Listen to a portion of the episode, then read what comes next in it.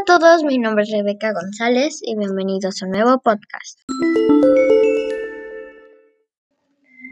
Hoy hablaremos sobre el tema El camino a la independencia.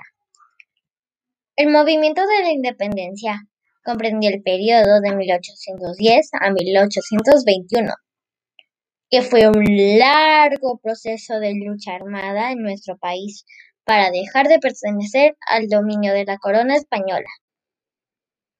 Esta rebelión duró cuatro largas etapas y fueron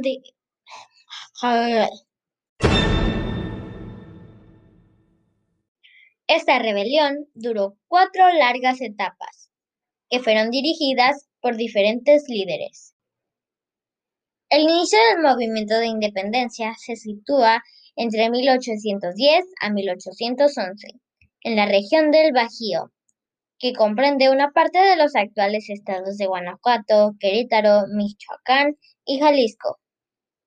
Sus principales líderes fueron Miguel Hidalgo y Costilla e Ignacio Allende.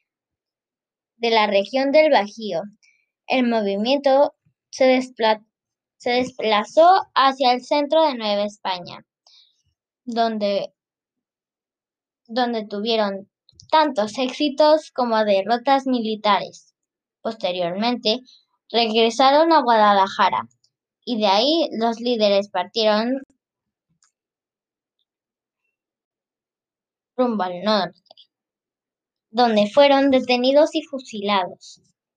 En la segunda etapa del movimiento de independencia, a partir de la muerte de los primeros líderes, José María Morelos y Pavón, organizó un ejército que logró dominar una amplia zona del centro y sur de Nueva España. Esta etapa se desarrolló de 1811 a 1815, durante la cual, durante la cual se organizó un congreso en Chimpancingo, y se redactó una constitución.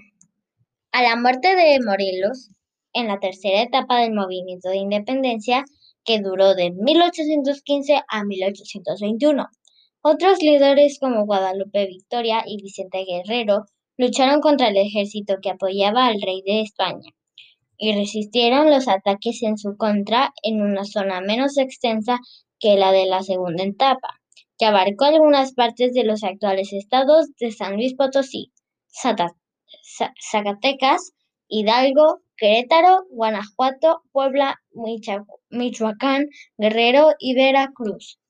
Muchos lugares, ¿verdad?